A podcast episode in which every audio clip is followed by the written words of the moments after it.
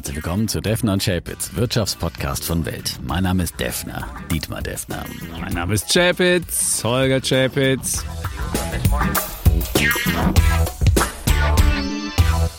Die im Podcast besprochenen Aktien und Fonds stellen keine spezifischen Kauf- oder Anlageempfehlungen dar. Die Moderatoren und der Verlag haften nicht für etwaige Verluste, die aufgrund der Umsetzung der Gedanken oder Ideen entstehen. Episode 183, lieber Defner. Und mhm. während wir hier in Deutschland so das Corona-Fieber uns voll erfasst hat, uh. da bist du im, Im Urlaub. Reisefieber. Im Reisefieber ja. und äh, hast dem Corona-Risikogebiet den Rücken ge gekehrt, aber in der Tat, ja. du fliegst Lang, über lange im Voraus gebucht, ja. äh, in der Tat. Und äh, vielleicht würde man das jetzt auch anders entscheiden. Auf der anderen Seite, äh, also schlimmer als hier geht's ja quasi auch nimmer. Man kann es ja quasi fast nur verbessern. Doch Österreich ist noch schlimmer. Ja, Österreich. Österreich, da, ja da ist jeder 50. Also, mittlerweile hat Corona. Diesem, also wir, wir zeichnen diesen Podcast, sagen wir gleich am Anfang mal auf, an. Ähm, wir haben ihn aufgezeichnet quasi am Freitag, 19. November abends um halb acht, ja. Und am nächsten Tag steige ich dann in den Flieger und, und fliege über Österreich tatsächlich, ja, äh, durch das Lockdown-Gebiet äh, quasi. Äh, mal gucken, ob da noch was geht am Wiener äh, Flughafen. Da muss ich ja umsteigen. Also ich werde den, den, Flughafen auf jeden Fall nicht verlassen, das ist ganz klar. Und wir aber du musst nicht ja, verlassen. aber du musst ja vom, vom nationalen Terminal, dann glaube ich, gibt es das auch. Ich weiß nicht, wie der Wiener Flughafen ist, dann zum internationalen gehen, weil wenn du ja dann runter nach Afrika fliegst, das ist ja wahrscheinlich dann außer EU-Gebiet und dann musst du vielleicht vom einen Teil ja, zum anderen. Und, musste wahrscheinlich, musste wahrscheinlich. Und hoffentlich wirst du da rausgelassen. Nicht, dass du dann da festgesetzt wirst und deinen Urlaub irgendwie am Wiener Flughafen zwei Wochen verbringst, lieber Defner. Das wäre ja misslich. Ja, das ist in der Tat. Und vor allem brauchst du einen PCR-Test, um auszufliegen und so weiter. Also das ist, äh, Mauritius muss ich sagen, vorbildlich. Also die wollen wirklich auch von Geimpften einen PCR-Test und äh, testen auch dann nach Ankunft nochmal zweimal, glaube ich, mhm. Antigen. Und äh, also da kann man sich dann schon eher auch sicher fühlen äh, als äh, Mexiko hatten wir zum Beispiel auch in der Überlegung, ja, und da wird überhaupt nicht getestet und gefragt nach dem Test. Also da hast du dann das Gefühl, naja, da bist du unter lauter Ungeimpften, was auch immer. Ähm, ja, aber die Situation ist wirklich jetzt ähm, dramatische Entwicklung, die wir da sehen ne, mhm. ne, in Deutschland. Und äh, Austria hat es ja an diesem Freitag dann sogar in die, die Marktberichte der Wall Street geschafft. Ja, der Lockdown in Österreich, die Ankündigung dessen hat äh, angeblich sogar an der Wall Street Bremsspuren hinterlassen, weil man gesagt hat, guck mal, was da in Europa passiert. Äh, drohen uns jetzt äh, auch immer mehr weitere Lockdowns und äh, das äh, ja, führt jetzt auch an den Börsen wieder zu einer gewissen Umschichtung. Das stimmt. Und der österreichische Index hat ja schon am, am Donnerstag 1,7 verloren, dann am Freitag nochmal 3,1. Da sieht man, dass da auch wirklich das nochmal an der Börse für, für Ärger sorgen kann. Die breiten Märkte, gut, sind nur leicht, leicht im Minus, aber die Umschichtung, da ist rechts, meine Amazon-Aktie, die ja wirklich monatelang tot am Loch lag, die läuft wieder wie Bolle. Da denken wahrscheinlich viele, ah, nächste Woche ist Black Friday und da wird ja schon Black Friday Woche jetzt zelebriert und ich kriege schon lauter Mails. Dann haben die ja eine der besten ähm, Lieferketten und, und, und Auslieferungssachen. Vielleicht können die dann besser liefern als andere. Wenn jetzt es zum Lockdown käme, größere, größerflächig, dann könnte es ja passieren, dass dann Amazon der ganz, ganz, ganz große Gewinner ist, weil die anderen gar nicht so viel liefern können, wie gefordert ist. Und, ähm, ja. Aber grundsätzlich gewinnt halt alles, was jetzt Online-Lieferdienste sind. Stimmt. Die, die klassischen Pandemie-Profiteure, die wir in den äh, vorherigen Wellen gesehen haben, sind jetzt eben wieder gefragt. Zeitweise haben sie ja mal verloren und jetzt kommen sie alle wieder. Eben äh, zeigt allein die DAX-Gewinnerliste an diesem Freitag eben Zalando, HelloFresh da ganz vorne mit dabei, aber auch Sartorius. Ich meine, gut, dass wir den DAX so ein bisschen erweitert haben, mhm. ja, auf 40 Werte und diese äh, Internetunternehmen damit aufgestiegen sind teilweise, ähm, ist er jetzt ein bisschen stabiler geworden, muss man sagen. Okay. Ja, nicht mehr ganz so pandemieanfällig. Und auf der anderen Seite sehen wir wieder die Verlierer im, im Airline-Sektor und auch wieder Airbus und M2 Aero Engines. Also der gleiche Reflex, den wir jetzt schon immer wieder gelernt haben, immer wenn die Pandemie wieder äh, stärker aufkeimt, kommt auch jetzt wieder zum Tragen. Die Frage, wird es jetzt wieder diese komplette Branchenrotation geben oder ist es jetzt wieder nur eine kurzfristige Reaktion? Wird man sehen in den kommenden Tagen mhm. und Wochen. Zoom ist bisher noch nicht gelaufen. Da gucke ich gerade drauf. Komisch. Also die müssten ja auch wieder, es gibt ja jetzt wahrscheinlich auch wieder viel mehr Zoom-Konferenzen. Wenn, ähm, das hatten ja viele schon gedacht, das wär, würde der Vergangenheit angehören, aber hm, wahrscheinlich auch nicht. Ja, auf jeden Fall, äh, ja, dramatische Lage. Du kannst dich da ein bisschen ausspannen und wenn du dann hoffentlich in zwei Wochen zurückkommst, hm, Musst du dann auch wieder, wenn du einreist, ist, irgendwie nochmal noch extra dramatischer Test machen? wahrscheinlich, ja. Wie ist denn das bei Einreisenden? Ja, da musst du als Geimpfter keinen extra Test machen. Das ist das, Okay. das Gute, weil das ist ja dann, das sind ja die, aber wer weiß, was da bis dahin für Regeln Stimmt. gelten. Ne? Das Vielleicht ist ja, das 2G kann plus plus oder keine Ahnung was. Und dann musst du auch. Wenn sie mich dann nicht mehr einreisen lassen, dann mache ich Bleibst einfach? Homeoffice. Homeoffice aus Mauritius. Das klingt aber- da. Das wäre eigentlich auch keine, keine schlechte Idee, aber ja, Fernsehmoderation unter Palmen, sowas, ja. Super, das klingt gut. Also, der- also Podcast kleinen- könnten wir machen. Zoom. Podcast könnten wir machen, Podcast das wäre würde funktionieren. Ja. Aber ich würde vielleicht ein bisschen das Gefühl für den Markt hierzulande verlieren, ja. Also das, äh, Das stimmt. Wenn das Wetter schön ist und du irgendwie gar nicht. Obwohl, das ist. Manchmal ist es ja viel besser, wenn man von außen auf die Sachen guckt und, äh, und gar nicht so mittendrin ist, weil man, weil man dann sich nicht so leiten lässt von Angst, Gier, von, von Corona-Panik, stimmt. Corona-Dings. Wenn man das von außen vielleicht nüchterner betrachtet und vielleicht die Dinge. Das ist das Warren. Buffett-Prinzip. Drum hat er immer gesagt, ich bleibe schön in meinem Omaha, in einem kleinen Nest äh, Mhm. äh, und gehe nicht an die Wall Street. Ich muss nicht mit meinem Büro in, in, äh, an der Wall Street sitzen und mich da blenden lassen von den ganzen äh, aufgepumpten Investmentbankern, sondern äh, aus Omaha, da habe ich mehr Zeit zum äh, nüchternen Betrachten der, der Fakten. Ja, Das ist so ein bisschen diese, diese War, Warren Buffett äh, Distanz auch, ja. Und ähm, Die gab es früher auch bei den ja. EZB-Watchern. Da hieß es auch, wer jetzt nicht unbedingt so dran, nah dran an der EZB ist, der könnte möglicherweise auch besser prognostizieren, was die machen. Ich weiß nicht, ob das immer noch so ist, aber ganz am Anfang, als London noch das große Finanzzentrum in der EU war und die noch dabei waren, galt es immer, war, galten die EZB-Watcher aus London als die besseren gegenüber denen aus Frankfurt. Aber ob das noch so ist, ich weiß es nicht. Auf jeden Fall haben wir heute an diesem wunderbaren Freitag auch noch Social Chain Group. Die haben ja ihre Kapitalerhöhung bekannt gegeben und dann ging es auch mit der Aktie fett runter. Die haben wir ja schon im, in der vergangenen Woche im Podcast besprochen. Ich fand auf jeden Fall noch lustig, es gab noch einen Artikel im Manager-Magazin, die Hölle des Löwen.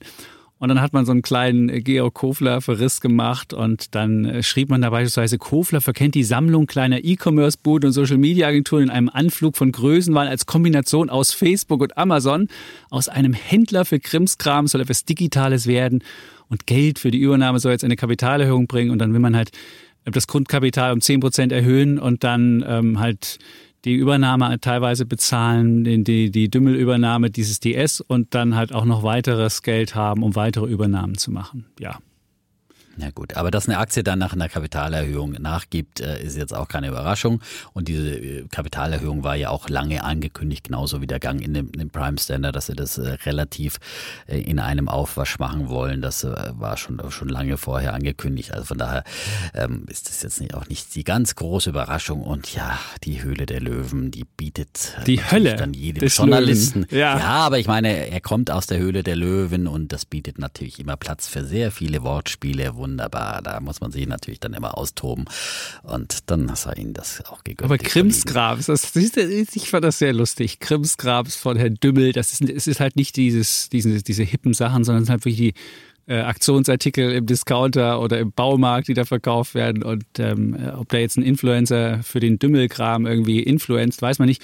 Und da stand auch in dem Artikel drin, dass gar nicht so viele Influencer die hätten. Und äh, es gäbe wohl eine Influencerin, die ganz äh, berühmt ist äh, und irgendwie auch ganz viele, ganz viele ähm, ähm, äh, Follower hat, die soll wohl schon wieder abspringen. Also es soll wohl alles nicht so doll laufen. So stand es zumindest in der Geschichte drin. Also wer sich mal unterhalten lassen will, so ein bisschen Manager-Magazin ist sowieso so ein bisschen Wirtschaftsunterhaltung. Gibt auch einen Artikel ähm, gegen Frank Dehlen, auch da ein zweiter ähm, Höhlenkandidat und auch da haben sie eine lustige Überschrift drüber gesetzt und haben einen äh, schmissigen Verriss geschrieben, so würde ich es mal formulieren. Ja, Manager-Magazin, ja, ist auch ein wichtiges Korrektiv und gucken immer kritisch auf die Dinge, aber ähm, ja, also reich wird man nicht mehr mit der Lektüre. Das stimmt. Aber man ist gut unterhalten. Muss man, auch sagen. Aber man ja, ist gut unterhalten. genau. Und das ist ja manchmal, das ist ja manchmal ähm, Ist ja auch was wert, dass man sich Das auch ist- unterhalten lässt und äh, auch mal was Kritisches liest. Und naja. In der Tat ist es ja auch, ich meine, das ist, ist ja, das ist keine Tesla sind, die der, äh, der Dümmel damit einbringt oder was auch immer, irgendwelche. Aber ich meine, letztendlich, wie gesagt, kommt es darauf an, dass man Dinge verkauft und E-Commerce äh, ist einfach eine Verkaufsplattform und äh, warum nicht einfach aus dem traditionellen Handel und einem Großhändler dann auch eben einen E-Commerce-Händler äh, ähm, machen? Warum soll das nicht funktionieren? Und äh, gerade Krimskrams, äh, wie gesagt, äh, Home Shopping, die, die Home Shopping-Sender beweisen mhm. einfach, dass gerade Krimskrams sich dann einfach gut verkauft. Und wenn du es eben gut verkaufen kannst, kannst du halt mit Krimskrams auch jede Menge Geschäft machen. Aber der, dem, der meint ja, aber, aber, der meint ja, dass er Direct-Consumer-Marken hat, dass er direkt, es gibt ja eine so eine, äh, äh, dass, dass man direkt halt nicht mehr den Handel hat, sondern dass man direkt das Verkaufen damit eine höhere Marge hat. Und wenn man aber sich teilweise äh, Sachen anguckt, zum Beispiel Klassen Bio, die verkaufen 90 Prozent über den Einzelhandel und ähm, und wenn man auf, äh, auf Instagram guckt, so, schreibt, so steht es in meinem Artikel, sind nur 3367 Abonnenten finden sich für Glasenbio. Und man muss ehrlich sagen, da hat selbst der Chapitz mehr ähm, Follower bei Instagram als äh, einer der großen naja, Umsatzbringer. Die müssen ja auch nichts bezahlen, ja. Also wenn du einen Euro verlangen würdest, hättest du plötzlich nicht mehr so viel Follower. Das ist dann natürlich auch. Hey, aber du musst ja nicht äh, bei, also, bei Instagram ins Glasenbio zu, zu folgen, musst du nicht bezahlen. Das ist nichts, das ist ein Werbe. Nein, aber die werden ja wahrscheinlich, ja, aber die werden ja wahrscheinlich auch dann Kunden sein und, und dafür. Ja, auch so, so meinst ich du Ich habe diesen Artikel nicht gelesen, also ich kann dir jetzt, ich höre das zum ersten Mal hier. Aber es ist eine lustige Lektüre. Äh, hast du eine andere Lektüre, die du mitnimmst? Weil viele Leute immer fragen, was liest ihr für Bücher? Und hast du jetzt was, was du in ich zwei Wochen... gesagt, ich habe es noch nicht geschafft. Es war so voll diese Wirklich Woche. Nicht? Ähm, noch nicht okay. mal geschafft, ein Buch zu kaufen, werde ich mit dem Kindle mitnehmen. Ich wollte ja eigentlich äh, das neue Illis Buch kaufen. Ja? Ich als äh, Angehöriger der ja. Florian Illis der Generation Golf, ja, das mhm. war ja sein großer Kassenschlager. Da ging es ja auch eben um die Generation, die Golf gefahren ist und Wetten das geguckt hat und mit dem GH-Füller äh, in der Schule schreiben gelernt hat. Kommt alles wieder. kommt zu. alles wieder. Ja, kommt alles wieder. Kommt alles wieder, ja, in genau. der Retrophase und auch wieder ein neues Buch vor der Florian Illis. Das spielt aber dann in den dunklen äh, 30er Jahren und, und, und glaube ich 40er Jahren, so eben in, auch in der Nazi-Zeit und so weiter. Aber man muss äh, eine großartige Geschichte. Und ich bin aufmerksam geworden über den Kollegen Röhl. Der ja. hat wunderbar bei Instagram äh, drüber geschrieben und auch ein Foto gepostet, äh, wie wie, wie er den Florian Willis bei einer Autogrammstunde da getroffen hat. Und, und ein, der Herr Röhl schreibt ja auch so schön, muss man sagen, ja. Mhm. Also bei Instagram, ja. Also tolle Texte, die er schreibt, die, die ich dann mit ihm telefoniert habe, gesagt, du musst unbedingt auch wieder schreiben. Du musst mehr schreiben als nur bei Der macht doch Kolumne, der macht doch Kolumnen in der Berliner Zeitung. Ja, ja, ja. Und, und er hat gesagt, er überlegt sich auch wieder, aber nicht wieder mal ein Buch schreibt. Er hat ja schon dieses große Dividendenbuch geschrieben, ja. Reich werden und Dividende kassieren, oder heißt das, glaube ich, ne? Mhm.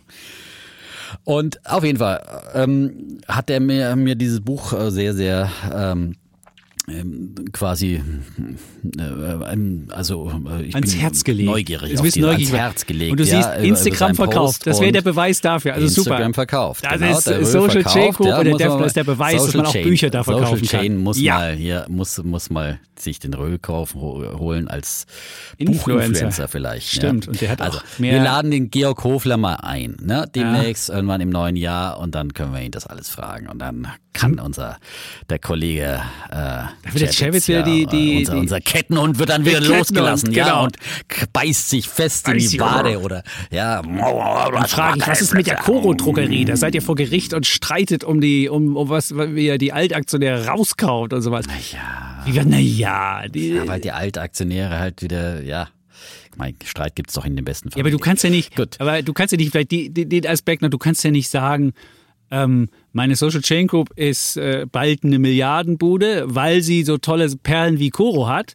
Und dann sagt der Koro-Mann, die Altaktionäre, ja, dann verkauf's mir jetzt mal, ich will aussteigen. Und dann sagt er, dann nehmen wir aber die Bewertung wieder wie sie, keine Ahnung, wie ist. Also entweder du bist wirklich so viel wert, weil das so viel wert ist, oder aber nicht. Deswegen finde ich das ein bisschen mhm. komisch, wenn du dann denen sagst. Die, die, Argumentation fand ich jetzt auch komisch. Also von, von, dir. Ich meine, im Einkauf liegt auch der Gewinn und dass du jetzt nicht freiwillig äh, mehr zahlst, bloß weil du eine gute Aussicht für deine Firma hast, ist ja jetzt auch. Also, gut, äh, ich glaube, das sind jetzt alles nicht lösen Dinge, können. die wir, äh, Details, die wir hier irgendwie auftischen über einen sicherlich äh, kleinen Nebenwert äh, und. Äh, oh, da wird doch häufiger drüber geredet und das ist doch ein spannender wir Wert. Haben häufiger und die will, die wollen ja in den, die wollen ja in den, in den DAX. Insofern ist es ja ein DAX-Aspirant. Ja, da würde ich sagen, kann man aber drüber reden. Da ist, äh, da ist noch ein bisschen. Es, es war vielleicht auch ein Gag, den er da gerufen nee. hat, ja, beim Börsengang. Nee. So. In der Euphorie des Börsengangs, ja. Ja. der Kollege Chapitz hat auch schon öfters die Disco-Kugel aufgehängt, ja. Ah, hab und, ich. Äh, sich euphorisch von FOMO treiben lassen. Also da, da musst, du musst ja am besten verstehen, wie das ist, wenn man da plötzlich mal einen Euphorieanfall hat. So. Gut, dann äh, kommen wir eigentlich zu Bullen und Bären, oder? Haben wir noch was anderes? Oder wolltest du Bären. noch was mitgeben, während du im Urlaub bist, was die Leute mal überdenken sollen Wir oder haben ja noch, wir haben ja, wir wir haben ja noch, ja, das bewegt mich ja dann erst im Urlaub. Ja? Außerdem Okay. haben wir ja dann auch äh, die nächste Woche noch eine wunderbare Folge, die wir auch schon aufgenommen haben, äh, mit Hörerfragen. Ja? Mhm. Ja. Und wir antworten. Ja? Ähm, Waren spannende Fragen dabei, das kann ich jetzt schon Wird sagen. auf jeden Fall sehr hörenswert, das können wir schon sagen. Ja, Und wir haben's schon müssen aufgenommen. Vielleicht eins, eins noch, äh, eins sollten wir noch erwähnen, dass äh, wir letzte Woche quasi in der letzten Folge die falsche Hoodie-Adresse genannt Ach so, okay. so, nee, wir haben es nämlich mit www gesagt Mhm. und ähm, äh, das www muss man weglassen, ja, sonst funktioniert's nicht. Also die richtige Adresse ist ohne www und dann shopping.welt.de slash DUZ. Ja? Komplizierte Adresse. Ja? Mhm. Komplizierte Also, Adresse.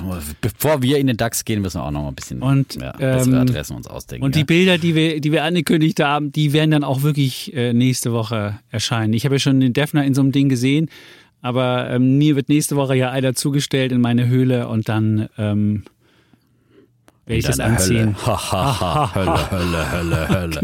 Die Hölle des Chapitz. Ja, ich kann auch Wortwitze machen, ja. Sehr schön, gefällt mir. Das solltest du vielleicht auch mal ins Chapitz Schreiben. in der corona Solltest du auch ein bisschen ins schreibende Business dich äh, erweitern. Ach nee.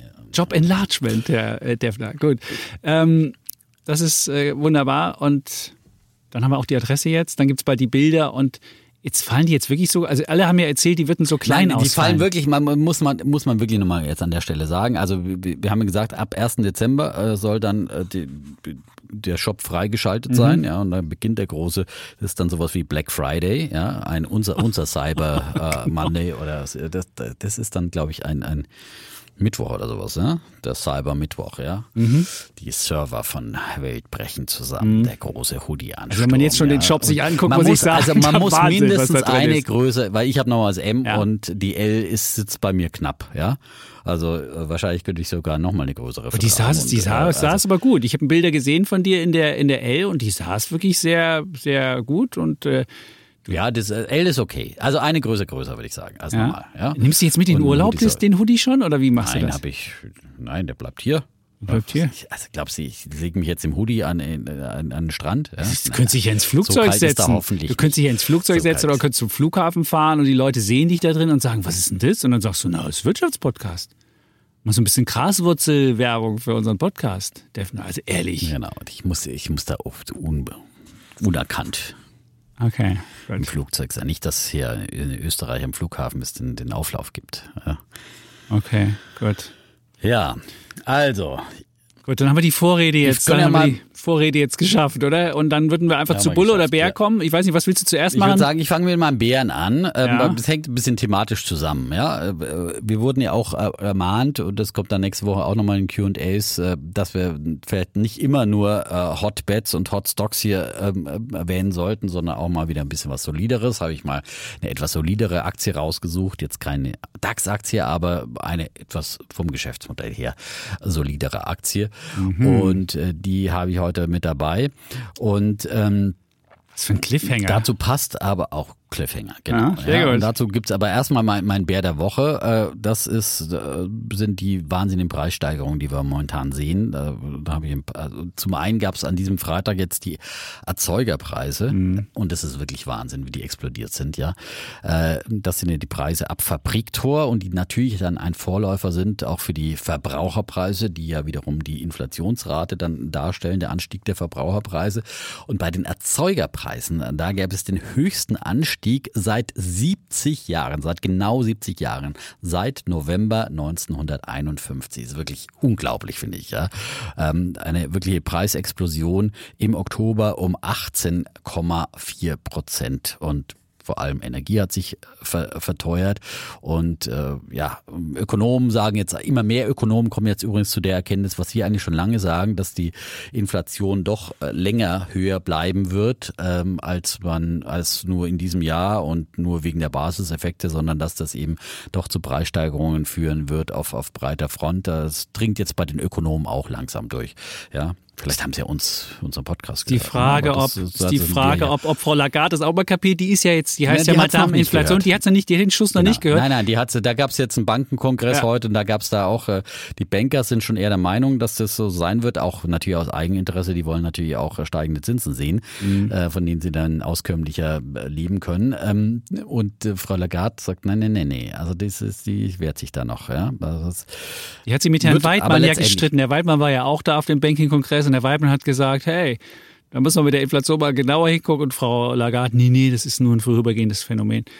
Mal sehen, wie es rauskommt. Ich meine, ich alleine ja schon die, die grüne Transformation heißt ja, dass es teurer wird. Das ist ja zwangsläufig so. Wenn ja, du einfach mehr für CO2 absolut. zahlst und, und einfach, dann absolut. muss es ja teurer also werden. Das sind diese drei Trends. Dekarbonisierung, nee. Doch. Doch, Dekarbonisierung. Dekarbonisierung. Das ja, kostet ja, wie gesagt, halt. Bei Fremdwörtern muss ich immer nochmal sagen. Ne? Dann Dafür bin ich ja da, für die Fremdwörterabteilung. Deglobalisierung ja. in, in, gewisser Weise. Ne? Das ein bisschen mhm. die, eben die, sieht man ja an den Lieferketten, die gestört sind. Und da glauben ja viele dran, dass das, das dann eben doch äh, so ein bisschen dieses diese ganz große Globalisierungstrend, wo man immer mehr in immer mehr Billiglohnländer verlagern kann, äh, gestoppt wird und natürlich die Demografie, ja, dass äh, immer mehr ähm, dann die Arbeitskräfte knapp werden in den nächsten Jahren. Das sind so die drei großen Trends, die eigentlich dafür sorgen können, dass die Inflation weiter hoch bleibt und die Preise eben weiter steigen. Also so, wenn ihr in den Arbeitsmarkt kommt, wenn ihr in den Arbeitsmarkt kommt derzeit oder wenn ihr gerade studiert oder kurz vor, also bessere Zeiten, glaube ich, für Fachkräfte gab es wirklich noch nicht. Und, das muss man sagen. Das ja. ist wirklich goldene Zeiten und wer ein bisschen ja. programmieren kann, ich glaube, der kann so viele, der kann so einen Bieterwettbewerb ja. machen. Da müsste man also sagen, so, ja, bietet mal um mich und dann zack, zack, zack. Und der kann dann von Mauritius arbeiten, ja, und schön Homeoffice machen. Ja? Stimmt. Ist, äh, ja. Du kannst naja, ja dann mal erzählen, wie teuer das da ist, ob das, ob es das wirklich lohnt oder ob dann, ob dann nicht möglicherweise die Lebenshaltungskosten Also ich habe da All-Inclusive, deswegen werde ich wahrscheinlich, ja, werde ich wahrscheinlich nicht so viel im örtlichen Supermarkt einkaufen okay. werden. Ja, und, ähm, Gehst du da nicht mal hin aus Neugierde? Also ich war mal der erste Besuch im, in dem ausländischen Land, geht immer in den, der, der ich gucke immer in den Supermarkt und gucke, was das Nutella kostet und dann kann ich immer, ich mich immer gerne die Kaufrad. Okay, das ist der Unterschied. Ja. Okay, gut. Äh. So. Ja. Und wahrscheinlich essen die lieber Kokosnüsse vom Baum als Nutella. Das ist dann schon eine bessere Wie heißt denn die Landeswährung da so. eigentlich? Keine Ahnung, ja. Mauritius-Dollar? Man muss ja, du musst ja nicht, nicht mehr Geld tauschen heutzutage. Das ist ja das Gute. Ja. Ach so, okay. so. Gut. Entschuldigung. Zahle ich jetzt. einfach mit Bitcoins. Ja. das wird überall akzeptiert, siehst du? Kleine Gag am Rande, natürlich nicht, ja. So, also zurück zum Text, ja. Also, ich bin erstmal bei den Erzeugerpreisen 18,4 Prozent des Plus äh, und da gab es natürlich dann äh, bei den Vorleistungsgütern, die sind um 18 Prozent gestiegen. Und äh, da gab es ja auch die größten Ausreißer mal wieder im Holzbereich. Nadelschnittholz stieg um 92 Prozent, ähm, aber auch äh, Verpackungsmittel für Holz zum Beispiel um 82 Prozent gestiegen. Und auch Dünger und Futter für Nutztiere äh, sind deutlich gestiegen, kosten spürbar mehr. Und e-, eben auch die äh, äh, Nahrungsmittelpreise und die pflanzlichen Erzeugnisse sind deutlich gestiegen. Behandelte Öle 48 Prozent das Plus ähm, ähm, und für Butter die die Preise für äh, ich weiß jetzt nicht, ob das die Vorleistungsgüter müssen das sein für Butter 18,8 Prozent oder bin ich jetzt schon bei den Endverbraucherpreisen? Also, also letztendlich also im Nahrungsmittelsektor ähm, gab es auch äh, deutliche Preisanstiege und das zeigt, und ich habe jetzt hier nochmal die detaillierteren Zahlen da für äh, den Monat September noch, wo eben auch äh, pflanzliche Erzeugnisse dramatisch gestiegen sind ähm, und damals um 21,9 Prozent die pflanzlichen Erzeugnisse ähm, gestiegen sind. Und damals waren die Speisekartoffeln, also dann die, eben die Endpreise für Verbraucher. Jetzt, äh, ich will jetzt nicht zu verwirrend hier sein, aber jetzt sind wir eben bei den Verbraucherendpreisen um 35 Prozent gestiegen Und ähm, weil es zum Beispiel eben äh, ein Jahr vorher auch witterungsbedingt geringere Erntemengen gab und es da auch Basiseffekte durchaus gab. Aber Raps zum Beispiel hat sich dann auch verteuert um 49 Prozent, weil die, die Nachfrage hoch ist äh, für Energiegewinnung zum Beispiel auch. Ja. Milch wurde auch teurer, nur um 13 Prozent und äh, bei Schlachtschweinen, da gab es sogar einen Rückgang um 6,5 Prozent, äh, weil der Schweinefleischkonsum etwas nachlässt. So, aber im, im großen Trend eben ähm, wahnsinnig steigende Preise, die natürlich eben die Verbraucherpreise insgesamt auch weiter antreibt, die zu den Preistreibern mitgehören. Natürlich ist Energie dann immer noch der stärkere Preistreiber, aber ähm, klar, gerade bei äh, ja, ähm, schlechter verdienenden auch Haushalten macht sich natürlich dann äh, Nahrungsmittelpreisanstieg auch sehr, sehr deutlich bemerkbar.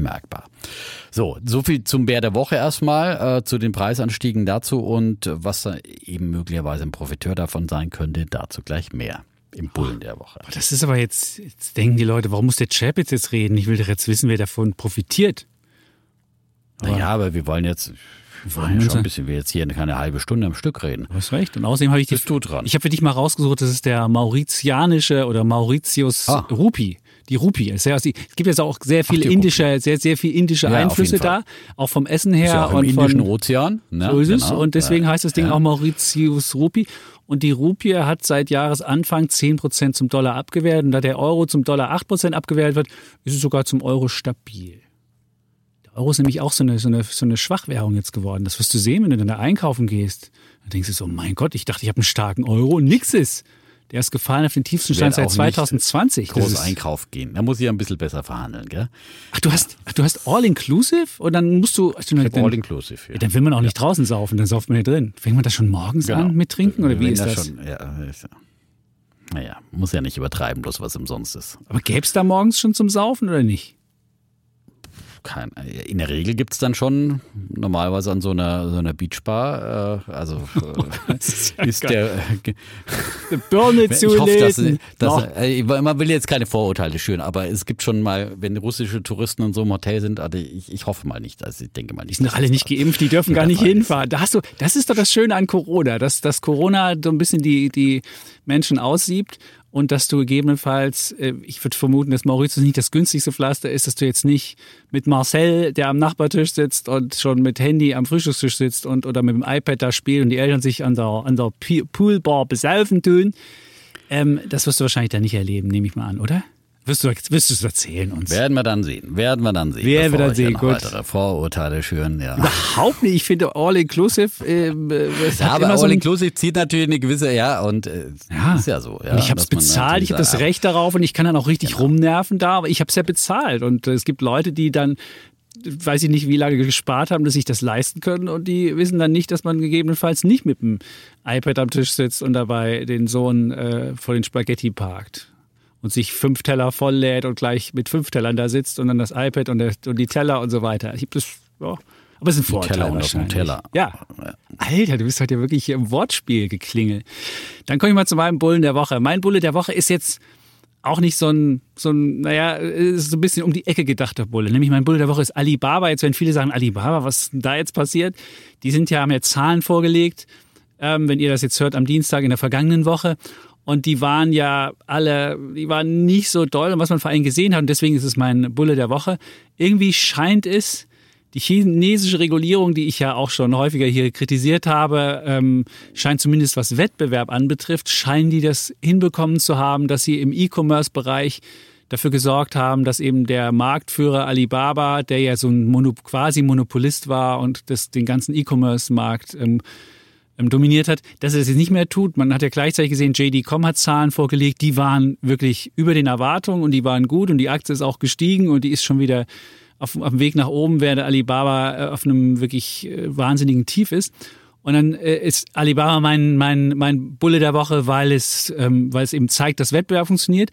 Aber warum ist es auch mein Bulle der Woche? Ich habe die ja selbst Alibaba und ich würde sagen, jetzt bin ich natürlich ein bisschen enttäuscht, dass es da kein Monopol mehr die haben und deswegen werden die auch nicht so hohe Renditen im E-Commerce machen. Aber ich glaube schon, die ist jetzt so günstig bewertet. Die ist nur noch 380 Milliarden Dollar umgerechnet wert.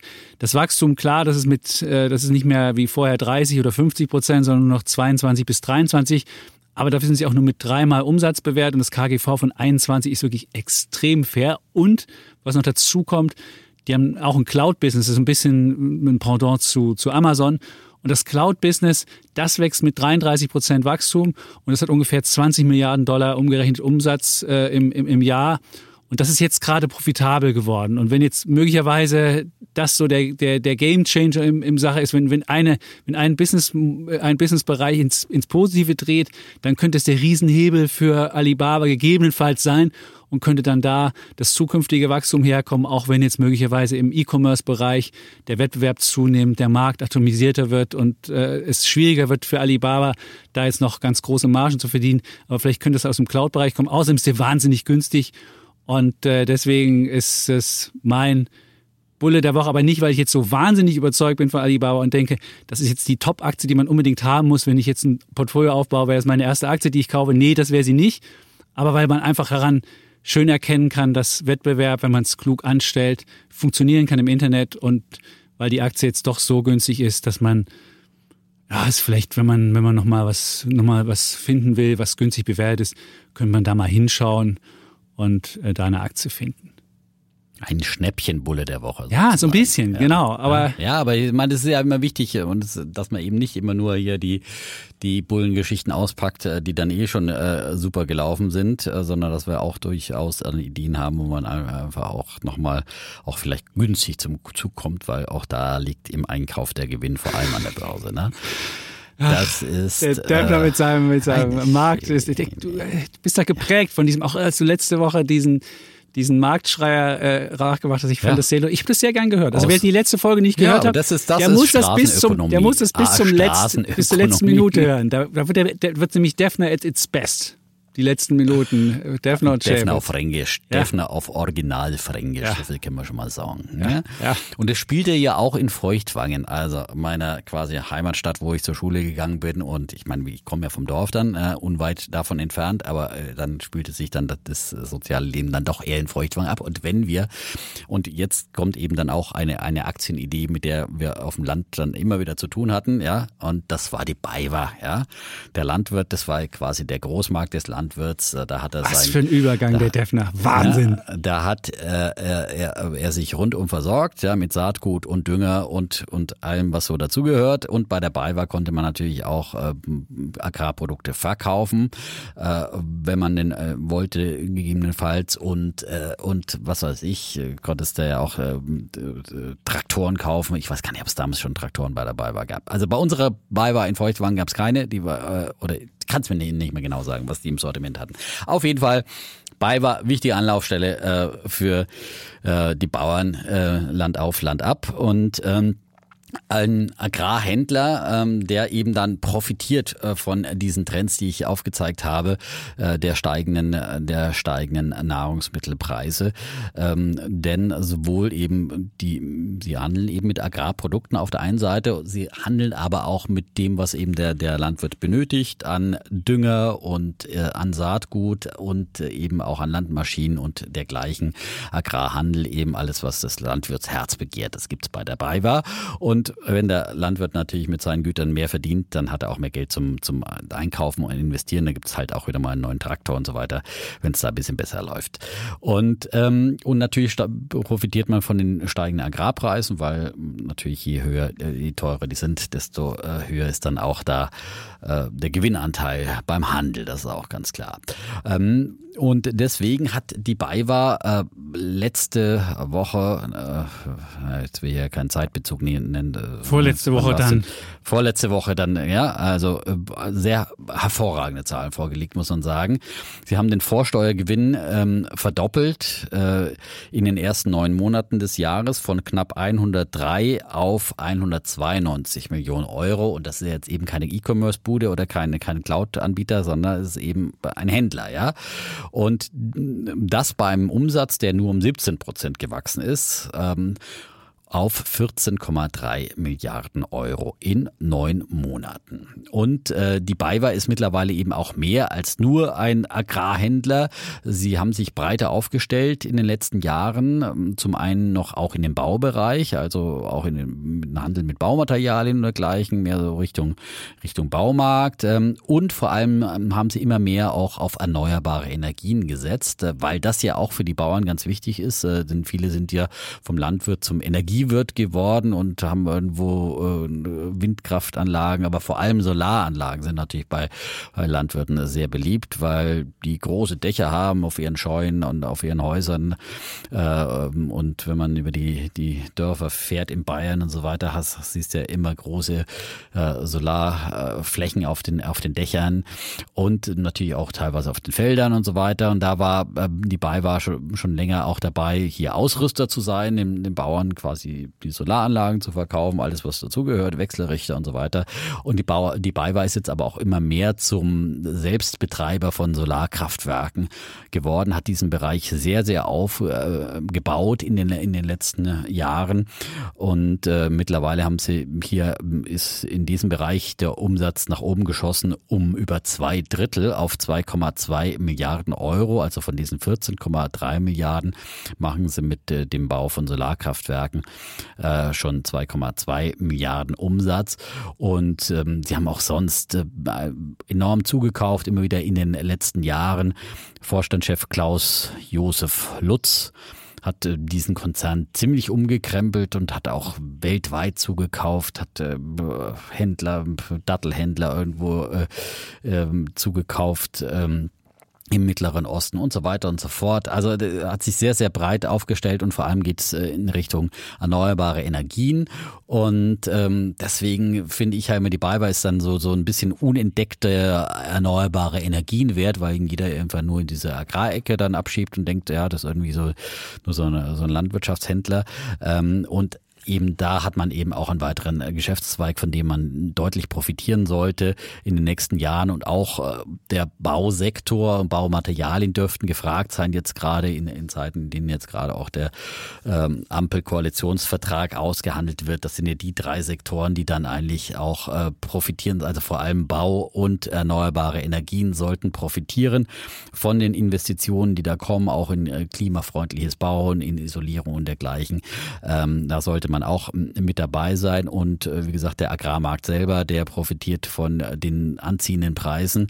Und da rechnen sie auch im Übrigen damit. Das hat auch der Herr Lutz dann äh, gesagt, dass man mit weiter steigenden Preisen rechnet auf dem Agrarmarkt, dass man auch in den nächsten Jahren nicht von fallenden Preisen ausgeht und ähm, dass eben ähm, gerade beim Getreide ähm, man weitere Preissteigerungen sieht, einfach weil dieser große Trend da ist, dass die Weltbevölkerung äh, wächst und die Nachfrage deswegen steigt und äh, auch die Nachfrage nach Fleisch immer noch steigt und deswegen automatisch dann auch wieder Getreide im Rahmen der Futtermittelproduktion weiter ansteigt. Und ja, das sind so diese großen Trends, ähm, auf die die BayWa setzt und ähm, von denen sie profitiert. Und ich denke mal, dass auch der nach den Zahlen ist die Aktie jetzt auch schon wieder ein bisschen angestiegen, aber auch wieder ein bisschen zurückgekommen. Und ähm, die ist nach wie vor solide bewertet äh, mit ähm, einer Dividendenrendite aktuell von 2,7 Prozent ungefähr. Und ähm, das äh, Kursgewinnverhältnis ist bei 16 aktuell und sie haben eine Marktkapitalisierung von 1,4 Milliarden und das jetzt eben beim Umsatz von 14 Milliarden nur in den ersten neun Monaten. Also das ist dann mal ne, eine, eine Händlerumsatzbewertung, ja. Aber das zeigt für mich eigentlich, äh, dass da noch äh, Luft nach oben ist. Und natürlich ist es kein Tenbagger-Kandidat, ja. Ähm, waren eben Rohstoff und damals war ja auch so ein Agrarrohstoffboom 2008 so in der Zeit. Riesen Rohstoffboom, das war mal so ihr letzter Höchstkurs, den sie hatten. Da waren sie ungefähr bei so 47 Euro und äh, jetzt sind sie um die 37 Euro. Ich habe jetzt den ganz aktuellsten Kurs äh, nicht da, aber ich kann ihn nochmal rausholen. Guck ich für dich raus. Ich bestimmt schon bereit. Ja, ja. 37, 15, ähm, aber es ist ja ein Freitagskurs. Was nützt es den Menschen? Menschen, genau, wenn sie das ist ein Freitagskurs, von daher, genau. Mhm. Ähm, und ähm, also ähm, ich denke mal eine solide Aktie mit einer soliden Dividendenrendite mhm. und für den soliden Anleger, glaube ich, ist das eine interessante Depotbeimischung, die gut diversifiziert aufgestellt sind und äh, von den großen Megatrends da weiter profitieren sollten. Und dann eben auch ein gewisser Inflationshedge, äh, gerade im Bereich der Nahrungsmittelpreise sind. Ähm, aber ich denke, grundsätzlich äh, sind die äh, bei. Aber wie machen die das Geschäft Preisen genau? Aufgestellt. Wie machen die das Geschäft? Die müssen ja auch mehr zahlen an den Bauern. Oder wie wird das jetzt genau gemacht? Oder die, ja gut, die müssen klar, ja auch an den einen, die, die machen ja nur, die verkaufen es ja nur. Und die Frage ist, kannst du deine Einkaufskosten dann auch weitergeben? Also kannst du die Marge, dann, dann wäre es ja, ja, du gut. Du bist ja ein Händler. Also ein Händler kauft natürlich günstiger ein, als er verkauft. Sonst okay. wäre er doofe Händler. Aber je, je, höher natürlich insgesamt äh, die Flut ist, desto höher ist dann ja auch die klar. letztendlich der Preis die, und dann hast du auch die ja, ja, ja, das ist also das ist ja klar. Wenn, wenn das kenne ich mit der Coinbase. Wenn bei Coinbase der Bitcoin höher ist, ist die Spanne auch höher. Genau. Das ist das, das, das versteht doch, der Chapitz. So versteht klar, er das. Genau, ja. das verstehst du auch. Das kann wie der Chapitz auch. Eben wie auf dem Bauernmarkt am Ende des Tages. Okay, ja, so. verstehe ich. Und wenn wenn Güter begehrt sind und der und der Trend, dann kannst du es halt auch mal paar Tage im Lager liegen lassen, ja, und da wird es mhm. eher mehr wert als weniger. Ne? Also dann ist es ähm, ist hoch verschuldet. Ich gucke gerade mal hin, 3,8 Milliarden Nettoschulden und das bei einer Marktkapitalisierung ja, von 1,3 Milliarden. Da bist du schon hoch geleveraged. Also das ist, wenn das gut läuft, dann kannst du mit Hebel, das ist so ein Defner-Modell, mit hohem Hebel kannst du dann, wenn du 10 Euro mehr Umsatz machst oder mehr Gewinn machst, hast du ja dank des Hebels machst du dann aus dem aus der Verdopplung des Gewinns eine Verdreifachung wegen des, wegen des Hebels. Also insofern, als wäre ja, aber wenn du zum Beispiel eigene Solarkraftwerke baust ja. und so weiter, das sind natürlich, das sind ja dann äh, Dinge, die äh, du in der Regel finanzierst, aber da hast du ja deine stetigen äh, kalkulierbaren Einla ähm, Einnahmen immer noch, auch durch mhm. gewisse Umlagen, die du hast und so weiter. Deswegen wird das ja auch bereitwillig finanziert und das ist auch äh, relativ risikofrei. Ja? Also würde ich jetzt kann ich jetzt nicht äh, doch ist so. Das habe ich gesagt. Das, das, doch, das läuft so. Wenn du, du hast ja, du hast ja eine Einspeise, immer noch eine Zusicherung. Und das Schöne ist ja bei der Einspeisezusicherung, wenn der Marktpreis vor allem Strom höher ist, also du kriegst ungefähr, äh, ich glaube, 50 Euro pro Megawatt kriegst du garantiert und wenn der Marktpreis aber 120 ist, dann kriegst du halt mehr. Und das ist schon, und das ist schon, schon enorm. Und ich bin ja damals mit ähm, Stefan gejoggt und der hat mir nämlich genau bei war neulich geschickt und sagte, was hältst du denn von Echt? der? Die machen jetzt erneuerbare Energien, das Geschäftsmodell wird doch da gehebelt, wie cool ist das denn? Und äh, hat mir dann hier auch noch seine Rechnung geschickt und äh, damals hatte ich ganz vergessen, die zu erwähnen. Neben Energiekonto und Abowind auch tätig im Bereich erneuerbare äh, Projektierung und daneben der Handel mit PV Baukomponenten sowie Agrar und Bau eigentlich recht günstig bewertet, schrieb er. Und er hat immer ein gutes Händchen gehabt. Also Stefan ja, war immer. Ah, dann von einem echten Insider bin ich ja, ja, froh, dass du mir das damals nicht vorweggenommen hast. Ich hatte die auch schon länger. Ich habe die momentan nicht im, im Depot, okay. habe die aber auf der Watchliste und mhm. äh, muss vielleicht wieder mal ein bisschen heißen Scheiß verkaufen und was Solides kaufen. Ja. ich habe dann das Amazon Afrikas verkauft und habe das Amazon Bayerns gekauft. Äh, äh. Das Amazon der, der Bauern. Ja. Ja, Sehr schön. Kauft wahrscheinlich der Eiwanger auch ein. Mit ja. grüner ja. Fantasie. Ist das nicht schön? Der, Eiwanger, der Eiwanger, ja, hat er sich so einen Impfstoff geholt. ja. Die Bayern sind ja clever. Die holen sich über die erneuerbare Energieumlage, holen sich den, äh, äh, den Länderfinanzausgleich wieder zurück. Die haben nämlich die höchste Rate an, an so ähm, Solardingern und damit äh, wird ja halb Deutschland ausgenommen, die Verbraucher, und da holt sich Bayern das wieder zurück. Ganz clever gemacht, muss man wirklich sagen. Bayern ist, ist erneuerbare Energiensieger. Und Bayern ist halt vorne bei den sauberen Energien. Ist halt, war immer, immer vorne mit dabei, gell? Ja, und, und die, die, äh, verdienen da gut dran an unserer erneuerbaren Energieumlage. Das sind die größten EEG-Bezieher. Ja, in Berlin könnten man auch mal ein paar Solar Zellen auf die Dächer schrauben. Ja. In Berlin ist ja auch. Aber das kommt ja dann mit den Grünen. Also, ja, wenn mal die Solardachpflicht kommt, dann wird es auch. Dann wird es. Gut, also das war dein Bulle der Woche bei war wunderschön. Das, das muss ich nochmal hier ein bisschen unter Ordnung halber, muss man das ja nochmal sagen. Falls ja. Menschen hören, die gerne Struktur wollen, dann wollen wir das genau. auch liefern. Äh, ich hatte meinen Bullen der, der Woche. Woche schon. Ich komme zu meinem Bär der Woche und zwar ist mein Bär der Woche ähm, ich zähle die ja schon seit verschiedenen Jahren an und denke immer, das kann so nicht weitergehen, nämlich die klassischen ähm, Payment- oder Kreditkartengesellschaften Visa und Mastercard. Wobei Visa ist wahrscheinlich, äh, habe ich noch mehr Grund, die anzuzählen, weil die auch äh, nicht so innovativ sind wie Mastercard, das macht die noch ein bisschen besser aufgestellt. Und die Frage ist ja immer, du hast überall Fintech-Revolution und du hast ja überall, werden ja Banken disruptiert und alles wird disruptiert, aber diese Visa und Mastercard am Ende, wenn du ein Apple-Handy in der Hand hast und mit Apple Pay zahlst, wer ist dabei? Äh, wieder einer der Kartengesellschaften. Also ohne Kartengesellschaften. Selbst Apple hat das nicht gemacht und Amazon hat das bisher auch nicht gemacht. Die hatten auch, wenn sie Kreditkarten hatten, immer noch so einen Anbieter dabei. Und aber jetzt könnte sich das möglicherweise ändern. Und zwar hat Amazon nämlich angekündigt oder gedroht damit, dass sie ähm, den größten, das ist ja der, der größte Einzelhändler der Welt, der hat dem größten Zahlungsnetzwerk der Welt Visa gedroht, dass sie ab Januar keine Visa ähm, Karten mehr akzeptieren in, in Großbritannien. Und ähm, vielleicht ist das ja der Gamechanger und vielleicht ähm, wird das dann die, die, die Welt, die ich immer schon mal denke, dass sie kommt, äh, wirklich so her, herbeiführen. Möglicherweise ist es aber auch nur eine Verhandlungstaktik und Amazon will einfach nur billigere Kreditkartengebühren haben. Aber ich hoffe mal, dass es der Gamechanger ist. Und vielleicht erzähle ich kurz, was dahinter steckt. Das fing ja erst an ähm, im Stillen mit zwischen Amazon und Visa. In, in Singapur war es, dass sie auf Käufe, die du mit Visa getätigt hast, einfach gesagt haben, okay, wenn du das Ding mit Visa kaufst, dann musst du einen Aufschlag bezahlen. Und die haben, dann, haben dann gesagt, okay, das sind die hohen Kosten, die äh, Visa uns, äh, zur, die Visa uns uns beschert, die geben wir halt einfach weiter und deswegen ähm, müsst, müsst ihr halt, wenn ihr mit Visa zahlt, mehr äh, eine höhere Gebühr bezahlen. Das war in Australien dann auch so, aber in, in, in Großbritannien haben sie dann halt wirklich gedroht, hör zu, ähm, die ähm, Visa-Karten in Großbritannien werden wir ab Januar nicht mehr, nicht mehr annehmen, weil die einfach zu hohe Gebühren haben. Und dann haben sie auch das schön begründet und sie schrieben dann, wir glauben, dass die Kosten für die Annahme von Kreditkartenzahlungen im Laufe der Zeit sinken sollten, damit die Händler die Einsparungen in niedrigere Preise und bessere Einkaufsmöglichkeiten für die Kunden investieren können.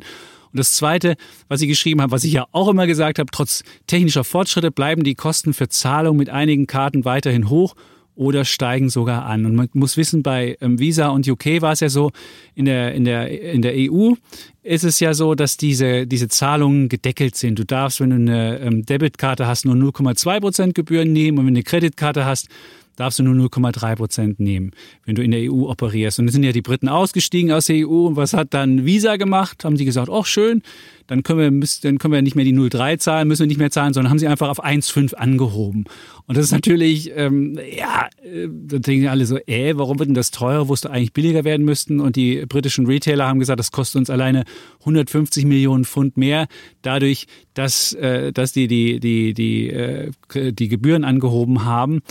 Und ähm, nun ist halt die Frage, ist das jetzt der Anfang, dass Amazon versucht, das jetzt auch in anderen, in anderen Märkten so zu machen und dass dann Amazon sagt, na ja, hört mal zu, äh, wir versuchen euch, äh, liebe Menschen, dazu zu bringen, dass ihr nicht mehr mit normalen äh, Kredit- oder Debitkarten bezahlt, sondern dass ihr direkt mit uns in, in Kontakt kommt und so Zwischenhändler wie Mastercard und Visa ausschalten. Das ist eine, eine Idee, die da, äh, die da ist. Bisher ist es ja so, dass die Menschen immer noch gewohnt sind, mit Kreditkarte zu zahlen. Selbst wenn du mit Apple Pay zahlst, dann ähm, zahlst du ja noch mit, mit Kreditkarte. Und selbst wenn du mit PayPal zahlst, ist ja immer noch im Hintergrund irgendeine Kreditkarte oder irgendeine Bankkarte noch, noch involviert. Selbst das ist ja noch nicht völlig frei von diesen Zwischenhändlern, die ähm, Gebühren nehmen. Und warum Menschen denken, dass möglicherweise Amazon da umschwenkt, das ist ja in Amerika, haben sich ja zusammengetan, zum einen mit der PayPal-Tochter Venmo, wo ja dann eben nicht mehr die Kreditkarten dahinter sind, sondern wo man von Handy zu Handy was machen kann. Beziehungsweise haben sie zusammengetan mit Affirm, wo man ja ähm, ähm, ähm, Buy Now, Pay Later, da kannst du ja einfach Raten kaufen, würde man es im Deutschen sagen, was zusammen gemacht. Und da könnte es möglicherweise jetzt sein, dass, äh, dass so ein Schritt dahin ist, dass du die Leute so versuchst wegzubekommen von den Kreditkarten. Und allein in den letzten, im letzten Jahr haben in Amerika die ähm, Einzelhändler 110 Milliarden Dollar für die Kreditkartenbearbeitungsgebühren äh, bezahlen. Da sieht man, was da zu verdienen ist. wenn man guckt, was die beide verdienen, sowohl Visa als auch Mastercard, es ist wirklich mega viel. Und äh, ich, wie gesagt, äh, könnte mir vorstellen, in dieser Fintech-Welt, dass da jemand diese Gebühren mal disruptieren muss und die Verbrauchergewohnheiten ändern kann. Und äh, warum soll das nicht auch gehen? Und deswegen ähm, ist jetzt mal mein ähm, Bär der Woche Visa, Mastercard oder die klassischen Payment-Anbieter, wobei man sagen muss, Mastercard macht ja jetzt schon mehr in Services, die versuchen ja so Sicherheitslösungen mitzuverkaufen, die versuchen auch in Krypto was mitzumachen und versuchen auch, dass man Kryptowährungen machen kann. Also die versuchen sich schon mit in diese neue Welt zu migrieren. Mehr Visa ist da noch ein bisschen sperriger, aber trotzdem frage ich mich immer noch, warum braucht's die so, so ein Mittelmann, der dafür sorgt, zu sagen, ja, das ist der Defner, ja, das ist der Chapitz. Eigentlich müsste man das auch anders lösen können, wenn man ein Handy hat und so. Und äh, wie gesagt, da denke ich, da wird was disruptiert und deswegen ist das mein Bär der Woche. So. Mhm. Sehr spannende Geschichte. Aber dagegen wetten wir Nee, also, das, also jetzt da, da zu wetten, das ne? ist. Also äh, das, da Short gehen oder sowas, ne? Also das Nee, ist, äh, das ist- weil wann die Idee aufgehen wird, das ist halt immer die Frage. Ne? und ob sie überhaupt aufgehen wird. Und vielleicht ist es einfach, einfach nur so, dass sie mal ein bisschen Armdrücken machen, Amazon und, und Visa, und am Ende sagen sie wieder, Mensch, wir haben uns lieb und alles läuft genauso weiter. Also ich wundere mich immer, warum hat Apple Pay beispielsweise noch Karten? Ich verstehe es nicht. Hm. Also es ist immer noch, da muss doch auch mal was machbar sein. Aber anscheinend ist das für alle Beteiligte ein guter ist Deal. einfach ja, ein bisschen, bisschen zu kompliziertes Geschäft dann und sagen So, so, möglicherweise. macht ihr mal die Arbeit und ja, wir nehmen unsere üb- üblichen 30 Prozent. Das ist ja so das Apple-Geschäftsmodell und äh, Ja, so. Genau. gut ist. Gut, Ja, dann kommen wir jetzt zum Thema. Apple. Ja, Ja. sehr schön. Schon wieder Ja, so ein perfekter äh, Übergang. pa- Ja, Wahnsinn. wieder ein perfekter. Also äh, wir, wir wollten einfach jetzt schon äh, schon länger mal diskutieren mal über diese äh, Veränderungen momentan im äh, E-Automarkt, ja, äh, die vielen Angreifer, die da kommen und ein ganz neuer ist jetzt äh, mit auf die Überholspur gekommen wieder, also über den ja schon länger äh, spekuliert wird. Apple soll jetzt also äh, wird konkreter anscheinend mit dem Apple Car, ja, und an, angeblich strebt jetzt, also ist nichts offiziell und so, das ist ja bei Apple immer ein großes Geheimnis, bis es dann gelüftet wird eines Tages und das heißt äh, One More Thing, wie es, oder? One More Thing hat er Steve Jobs immer gesagt, ja. Das ist, ich habe das nicht so genau gesagt. Ich weiß nur, das Projekt heißt Titan, also wirklich auch Titan. Also was das bei Das Projekt heißt Titan, ja, ja, genau. Nein, aber eben bei der Vorstellung dann letztendlich, genau. Also, ähm, Titan ist das äh, Projekt Titan in der Tat und ähm, ein Apple Car soll 2025 kommen. Ein Marktdebüt haben dann möglicherweise und es soll ein autonom fahren, das ein äh, möglicherweise voll autonom fahrendes Auto sein, ja. Also sind wir gespannt, was dann tatsächlich wird. Also es soll ja, was man so hört, eben ohne ohne Lenkrad und ohne Pedal sein. Ob das 2025 so wie Kanu. schon, Das ist auch so ein Ding. Da sitzt du hinten nur drin, so gemütlich und äh, kannst rausgucken, lesen, irgendwas anderes machen. Genau, genau. Coole Idee, ja. Ja, und äh, das ist jetzt nochmal noch mal ein Anlass für uns äh, insgesamt jetzt mal diesen, diesen Markt sich anzuschauen, weil vor allem hat ja äh, für Schlagzeilen gesorgt in den letzten Tagen Rivian äh, mit diesem Mega-IPO und äh, ja, diesem äh, Hochschießen. Also äh, ich muss sagen, das ist jetzt wieder eine Geschichte. Ähm, hast du eigentlich eine, eine Disco-Kugel aufgehängt? Äh, Nein, ich habe Rivian Äh, jetzt ja, ich, nicht, ich habe die nicht, ich habe die, ich fand Nicht das nicht wie keine. Jahrhundertaktie. Nein, ich finde, Aber wir, wir werden noch ein bisschen diskutieren, wie, wie jetzt da der Markt so Ja. ist. Und äh, Rivian, also ich bin skeptisch, muss ich sagen, weil, weil es ist, das war jetzt halt wieder dieses, dieser FOMO-Effekt, wenn auch nicht bei dir, aber bei vielen, äh, die, wo ich es gehört habe, wieder im Kollegenkreis, ja, zum Beispiel einen Studiotechniker, der mich dann immer verkabelt mit Mikrofon und so weiter, dann habe kriege ich ja immer noch so einen kleinen Ohrhörer und so weiter, das, äh, mal- und dann sprichst du ja dann auch, wenn ich vom Börsenflash bin, natürlich wirst du ja immer gefragt und äh, hast du einen Geheimtipp? ja, oder, oder was hältst du denn davon? Was hältst du davon? Ne? Was, äh, oft kommt ja die Kryptonummer natürlich gerne, ähm, schon oft erzählt. Und äh, die, in dem Fall, das war dann am Tag des IPOs. Oh, ich will mir heute Rivian kaufen. Oh, oh, Hätte er mal gemacht. Das wäre nicht so doof gewesen am Tag des Funkeln in IPO. Ja, genau. Das war, ja, aber das ist am Ende. Ja, das sieht man weiter. So. Und ähm, ich habe ihm abgeraten natürlich ja, und habe gesagt, also vor allem, ich meine, das war jetzt ein Kollege, der halt irgendwie auch ganz neu an der Börse war und das sollte dann die erste Aktie so ungefähr Mhm. werden. Ne? Und das ist dann, finde ich, dann als Einsteigeraktie. Wie immer mit Spielgeld, aber wenn man jetzt noch nicht breit investiert ist, dann gilt ja immer die Devise erstmal breit in die ETFs anlegen und äh, da einen Sparplan machen und dann kann man wieder ein bisschen, bisschen rumspielen. Aber seine Idee war halt, ja, Tesla habe ich ja verpasst und jetzt hat, äh, möchte ich gerne beim nächsten Tesla mit dabei sein. Und das ist ja ähm, die Idee, die da viele haben. Und äh, deswegen konnte halt Rivian diese, ja, doch fantastischen Preise, äh, vielleicht sogar Fantasiepreise erzielen äh, zum, zum Börsenstart, denn sie sind ja dann letztendlich äh, nach oben geschossen und äh, die Marktkapitalisierung ist bis auf 150 Milliarden Dollar da hochgeschossen äh, und äh, waren damit dann also mehr wert als äh, Volkswagen, Toyota oder General Motors. Und das, obwohl Rivian halt momentan äh, noch überhaupt keine Umsätze hat und ähm, auch noch nicht wirklich Autos eben herstellt und ähm, das alles alles erst noch äh, starten will. Ja, sie haben da ein paar gute Ideen natürlich, einen netten Pickup, den sie da äh, äh, bauen wollen. Ähm, und es ist sicherlich auch eine gute Idee, auf einen Pickup zu setzen. Sie haben ein paar interessante Großaktionäre mit Amazon und Ford, ja, die auch da schon mal ein bisschen bestellen. Ähm, aber äh, das finde ich rechtfertigt halt in keinster Weise diese Bewertung. Und, ähm, und zu meinen, da wird jetzt automatisch eine neue Tesla daraus. Davor würde ich halt einfach warnen, weil Tesla ist halt wirklich nicht nur durch die Produktionshölle gegangen, sondern sind durch alle anderen Höllen auch gegangen in den letzten zehn Jahren. Sie haben wirklich das Automobil neu erfunden. Da gab es neulich auch wieder einen schönen Artikel bei, bei Bloomberg auch, äh, wo ein Analyst gesagt hat, naja, sie haben auch die, die Produktionsweise ähm, von Autos im Prinzip neu erfunden, vergleichbar wie es Henry Ford damals getan hat. Henry Ford war ja da derjenige, der das quasi das äh, Laufband erfunden hat in der Automobilproduktion, dadurch eine, plötzlich eine Serienfertigung dann ja äh, machen konnte ähm, und ganz andere äh, ja, fabrikmäßig Automobile herstellen konnte und in, in eben in Serienfertigung und dergleichen. Und ähm, mit dem wurde Tesla dann eben auch verglichen und was sie in Grünheide zum Beispiel auf die grüne Wiese stellen, ist ja ein, ein, ein modernstes Werk. Der VW-Chef ist neidisch und sagt ja zu seiner Belegschaft, die brauchen nur ein Drittel der Zeit für ein vergleichbares Auto. Also die, die bauen so ein Auto, wie wir in Zwickau in 30 Stunden bauen, bauen die in 10 Stunden. Ähm, und deswegen appelliert er immer wieder, man muss sich anstrengen und sie haben da auch wieder revolutionäre Gießpressen. Zum Beispiel habe ich äh, neulich gelesen aus Italien, wo man wirklich Karosserieteile bisher irgendwie äh, nur noch ganz wenige Teile für so eine Karosserie braucht, weil eine Gigapresse nennen sie die, ja, äh, so ganze äh, Hinter- und Vorderteile da aus einem Guss dann herstellt, was bisher irgendwie 70 Teile waren, äh, sind dann bloß noch zwei Teile und äh, da spart man sich halt wahnsinnige Prozesse dann. Das ist nur ein Bereich, wo halt Tesla äh, aufgrund dieser jahrelangen Produktionserfahrung auch äh, vorne ist, genauso im Batteriebereich, wo sie auch immer wieder vorne sind und auch im autonomen Bereich äh, vorne mit dabei mitfahren.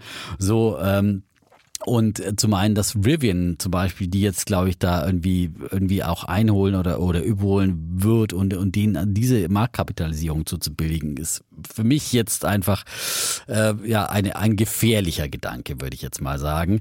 Und äh, das ist, ist, ist ja ähnlich wie mit anderen ähm, gehypten äh, dann eben Nachfolgern, ähm, die da immer als neue Teslas gehandelt werden.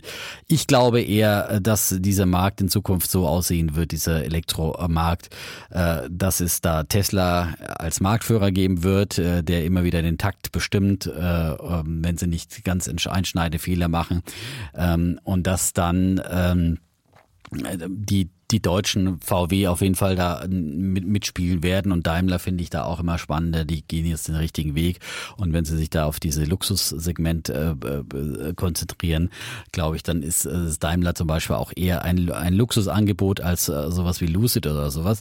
Äh, und und dass dann noch ein paar äh, Chinesen mit dabei sind. BYD ist da einer meiner Favoriten. Zum Beispiel ist ja BYD auch wieder günstiger als als äh, äh, jetzt Rivian äh, noch und die bauen schon fast genauso viele äh, Elektroautos wie, wie Tesla und haben noch einen riesen Batteriebusiness mit dabei.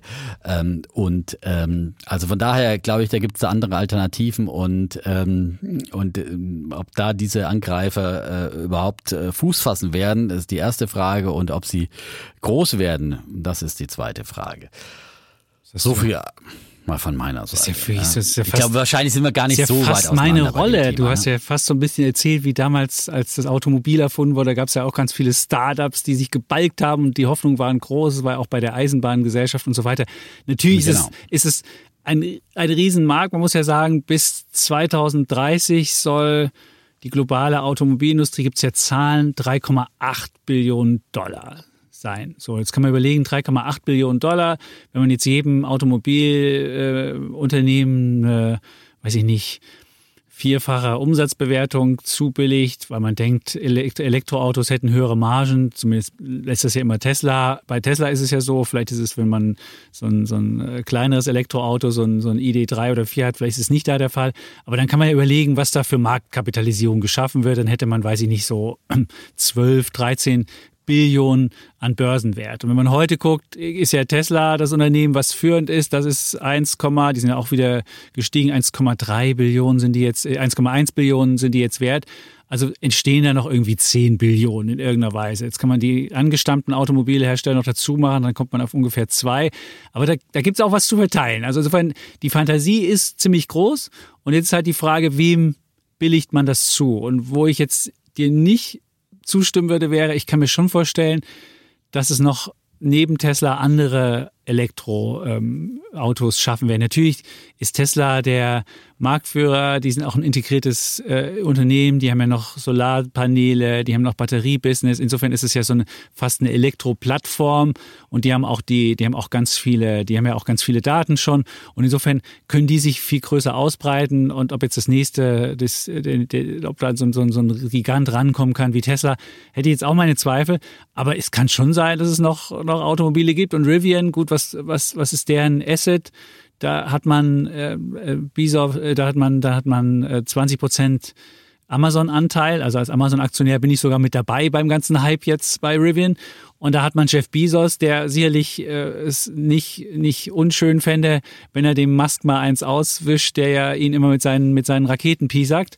Und insofern kann ich mir schon vorstellen, dass Rivian jetzt nicht einer ist, der untergehen wird, sondern vielleicht mitspielen wird ob da jetzt noch mal eine Verzehnfachung drin ist, wenn das Ding jetzt schon, äh, wie, wie ist sie wert? Ich gucke jetzt mal nach, sie ist jetzt wert 118, sie sind ja ein bisschen eingebrochen 118 Milliarden sind sie jetzt wert. Äh, genau. Flug. Ja, genau. Also ich, ich dass sie, also aufgrund der Zahlen, wie sie jetzt sind, sind 118 völlig irrwitzig. Das ist völliger Blödsinn. Also das ist, die machen ja bisher ganz wenig, ganz wenig Umsatz und äh, das, ist, das, das macht keinen Sinn. Jetzt muss ich halt fragen, schaffen die A, diese, diese Bestellung von Amazon von diesen ganzen Lieferwagen, könnten die so einen riesen Lieferwagen-Business machen? Und das Zweite, was sie ja haben, Rivian, was ja auch ganz große Fantasie ist, ist ja dieser Pickup. Und in Amerika, die drei meistverkauften Autos sind Pickups. Und wenn du da es schaffst, ähm, im Pickup-Business dich zu positionieren, dann kannst du da auch was reißen. Insofern bin ich jetzt für Rivian ich würde die jetzt nicht kaufen, aber ich kann mir vorstellen, dass die, die haben eine Möglichkeit, das zu schaffen. Dann gibt's ja noch den, den zweiten Lucid.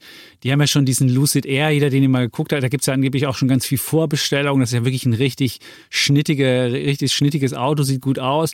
Und man kann sich ja vorstellen, es gibt viele, die Tesla nicht mögen, aus welchen Gründen auch immer, aber trotzdem schnittige Elektroautos mögen und vielleicht können sich so als Art Anti-Tesla sich da präsentieren. Und Lucid ist jetzt 85 Milliarden an der Börse wert mit ganz wenig Umsatz auch. Und der wenige Umsatz kommt auch nur daher, weil sie irgendwelche Elektrobatterien an die äh, Formula E verkaufen und nicht, weil sie Autos schon verkauft haben, weil die Autoproduktion sich verzögert hat.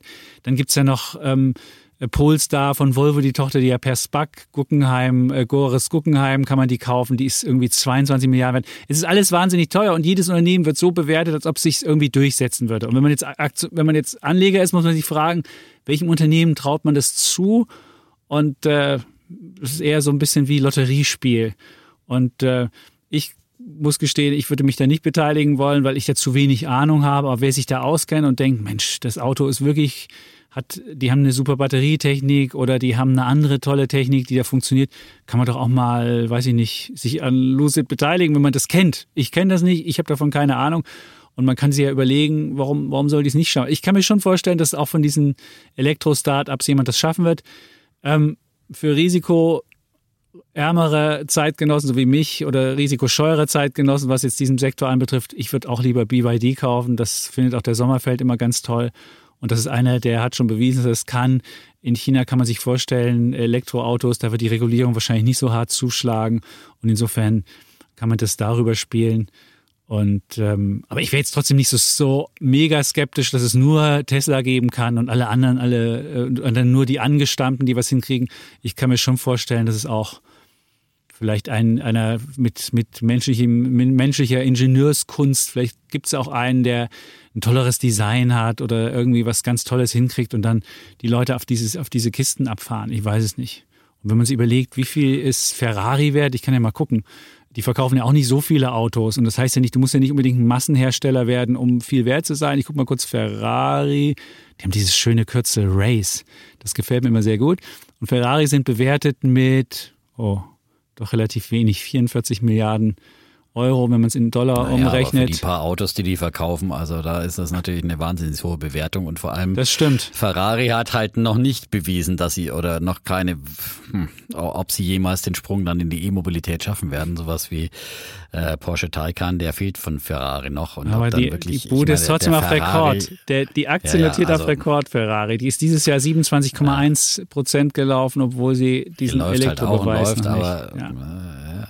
also da würde ich auch die Finger von halten, äh, weghalten. Ja, Ja. Ähm, das ist äh, wäre mir wirklich äh, zu zu gefährlich, weil ich meine, wenn irgendwann ein ein Verbrenner ähm, Verbot in, in Europa kommt, ähm, 2035 oder sowas, dann hat Ferrari einfach echt echtes Problem. Und da gibt's natürlich immer ein paar Hardcore-Sammler, die kaufen den Ferrari und stellen ihn bloß in die Garage. Ja, äh, aber das ist, äh, ich finde, da, da gibt es wirklich sehr, sehr große Risiken, ob die den, den Wandel dann schaffen werden und ob das Klientel dann sich dann auch einen Elektro-Ferrari kauft, der dann nicht mehr so richtig rührt. Ähm, aber gut. Äh, Aber trotzdem sieht man, wie viel man, wie viel man mit, mit wenig Ja, ja, Autos absolut. auch verdienen kann, wenn man sich als. Luxusmarke. Und deswegen glaube ich einfach, dass, dass da eben Kelenius bei Daimler genau den richtigen Weg geht, der eben Daimler mehr in Richtung Luxus äh, positionieren will und äh, eben die, die, die kleineren Autos eher lieber auslaufen lässt und dann auch natürlich bei der Elektrostrategie äh, oben anfängt und die, die, EK, äh, ähm, die S-Klasse, die EQS-Klasse da äh, sehr, sehr attraktiv macht und ähm, und damit sicherlich dann in, in dem Luxussegment schon auch, ich meine, ich glaube einfach dann, wenn du so viel Geld ausgibst für ein Auto, vielleicht kaufst du dir dann doch lieber einen Mercedes, der halt natürlich auch diese, diese, diese wahnsinnige Marke hat, ja. Äh, und ähm, dieses, äh, ja, ja. Ach, dieser diese Lucid Air ist dieses schon Mercedes, geil. Guck dir das ja. mal an. Geh mal, geh mal auf die Seite. Ich habe mir das mal angeguckt. Das, ich bin jetzt überhaupt kein Autofan, habe selbst kein Auto und äh, kann auch da dieses äh, libidinöse Verhältnis von manchen, äh, manchen Menschen auf Autos nicht nachvollziehen. Aber der sieht schon schick aus. Und ein Tesla sieht nicht so richtig schick aus. Also die sind jetzt nicht der Gut, es gibt, Designmeister. gibt schönere Autos als, als, Ja, als Tesla, aber ich siehst du. glaube, Tesla lebt einfach auch von seinen inneren Werten, ja. Und das ist irgendwie so. Wollen wir nicht wetten? ein- Ich, ich suche mir, ich such mir einen dieser ganz kleinen, dieser kleinen Buden aus und wir sagen, die läuft bis zum Jahresende besser als Tesla. Wäre das nicht eine Idee? Ja, wenn, dann musst du den Rivian aussuchen. Warum den ja, Rivian? Ich könnte auch Lucid das nehmen. Ich finde den Lucid Air, der gefällt mir. Ich, ich, ihr, Okay. Das soll auch überhaupt Dann kein, das ist eher eine spaßige Wette und es heißt nicht, Ja, dass jetzt, jetzt hat- ja, äh, Auf, auf einen Monat kann man sowieso, sollte man überhaupt nicht wetten am So Kapitalmarkt es. noch nicht mal. Aber, aber wir machen es natürlich, es gehört zu unserem Konzept. gehört zu unserem Konzept. Okay, dann würde ich sagen, Lucid ich habe ja zurzeit Tesla. immer noch, ich, wobei ich ja ein bisschen hoffe, immer noch, dass die Tesla doch schon auch noch ein bisschen stärker korrigiert, weil ich habe ja neulich verkauft bei ähm, 1100 Dollar und äh, bin noch nicht wieder eingestiegen und äh, habe ja immer, ging ja zwar nochmal Mhm. run- runter unter 1000 äh, und da wollte ich schon immer noch ein bisschen günstigere Preise sehen. Äh, ist aber auch schnell wieder angestiegen. ne? Dann leg doch, bevor du in den schon, Urlaub gehst, mach doch mal, mach doch mal ein Limit rein bei, weiß ich nicht, umgerechnet 950 gut, ich Dollar. ja, und dann da brauche ich dann ja auch immer Liquidität. Das ist das andere. Das du fährst mit null, Zeitpunkt du fährst sein, mit null Liquidität in liquide Urlaub. Das finde ich gut. Das gefällt mir. Nein, Urlaub, da, nein, aber ich auf dem Depot, ja, also da bin ich immer, ich bin voll investiert, ja, also das ist doch ist doch keine Frage. Also die Urlaubskasse habe ich schon auch noch, ja. Ähm, und Schatz, ähm, ach, ihr habt ja All-Inclusive-Gebot schon vorab bezahlt. ja, ich dachte genau, so, Schatz, leider muss das. Bier das, ausfallen. Das ist Ich schon hab- alles bezahlt. Die ja? Aktien also, fallen gerade. Meine, Besicherungs, meine Besicherungslinien sind gerade gefallen. nein, Gut, nein, okay, nein, das ist nicht der Mach dir keine Sorgen um mich. Ja? Also, Also, sonst rufst du einfach an, ich würde dir einen Scheck rüber, schicken. würdest du mir was Über Western Union ja, mit, äh, riesen Gebühren. ja, Da genau. fragt man sich auch, wieso das auch sein muss. Ja, das in der Tat. Ja. Ähm, aber gut. Haben wir eine Wette das, jetzt wenigstens Das wäre auch? auf jeden Fall eine Wette und äh, genau. Ich Heute noch, läuft besser des wieder am Freitag. Interessenkonflikts halber dazu, dass ich äh, BYD-Aktien habe ich.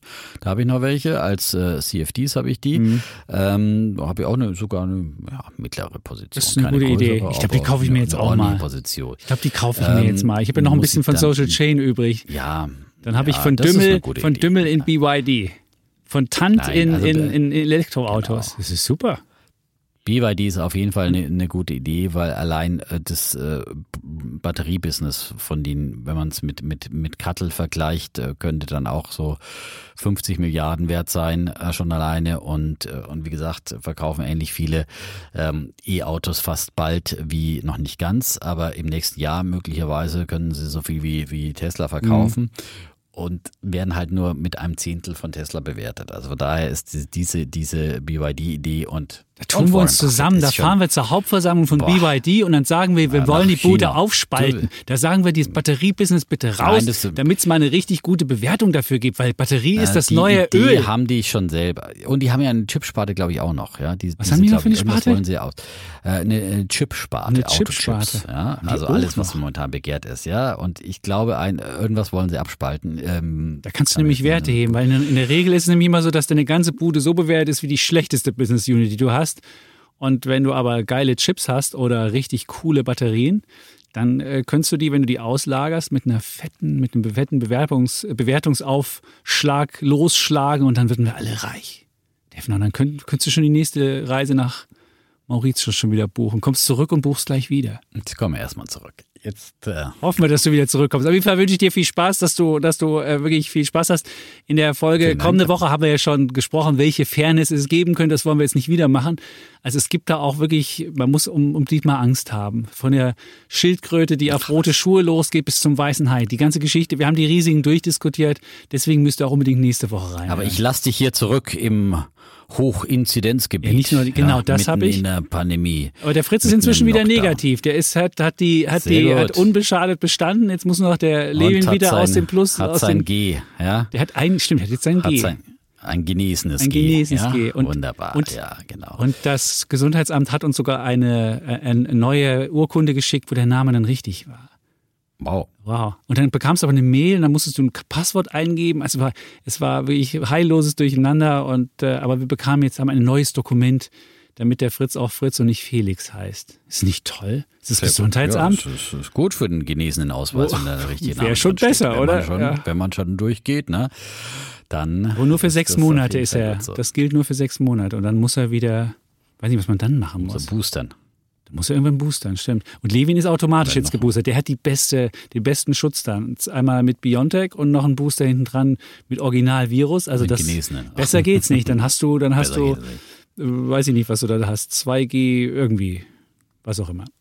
Super. Also ich wünsche einen schönen Urlaub. Das so, wünschen dir alle anderen auch. In Urlaub. Wir sind ha? neidisch und werden, werden immer mal rüberwinken, hoffen, dass wir schöne Bilder bei Instagram sehen. Und äh, vorher gibt's noch ein paar Bilder vom Hoodie. Hast du ihn schon eigentlich? Die gibt's doch jetzt. Nein, die, die Bilder vom Hoodie gibt's doch noch nicht jetzt. Ja klar, die, musst die schicken doch, wir doch erst, ja? Die, nein, die posten wir doch erst beim. Wenn es startet. Da bist du hm, trotzdem, da bist du ja auch. Ja, nein, nein, ja die habe ich jetzt erstmal gemacht. Ja? Die, die, die, ja, die, die schicke ich am 1. Dezember zum Start, zum Siehst großen Verkaufsstart. Okay. Ja. Vergiss da das aber nicht, nicht, dass du dann irgendwie schon morgens an der, an der, an der Poolbar hängst und dir den, was, was ist das, was ist das Getränk, was man da trinkt an der Poolbar? So ein Cuba Libre, wie das der, der Ostdeutsche gerne macht. Der Nando, der trinkt gern Cuba Libre. Cola und Rum. Also gibt. Gut, aber du wirst es uns erzählen. Sehr schön. Genau. Komm, ich möchte ein Bild an der Pool, an, an der Bar sehen. Machst du ein Bild für mich mit der Bar? Wo ich eine auf, der, auf dich trinke, ja. Ja, hm. genau. Und äh, gut, du hast ja auch Geburtstag ein da, es wird gut. Das ist super. Gut, jetzt haben wir auch noch unser Privatgespräch für die Podcast-Freunde ähm, noch auf öffentlich gemacht. Das ist doch auch schön, wenn es ein bisschen menschelt. Haben wir die Welt umrundet, ja. So ist es. Und, ähm, und äh, sagen wie immer Tschüss. Und Ciao. Bleiben Bulle. Und Bär. Defner. Und Chapitz.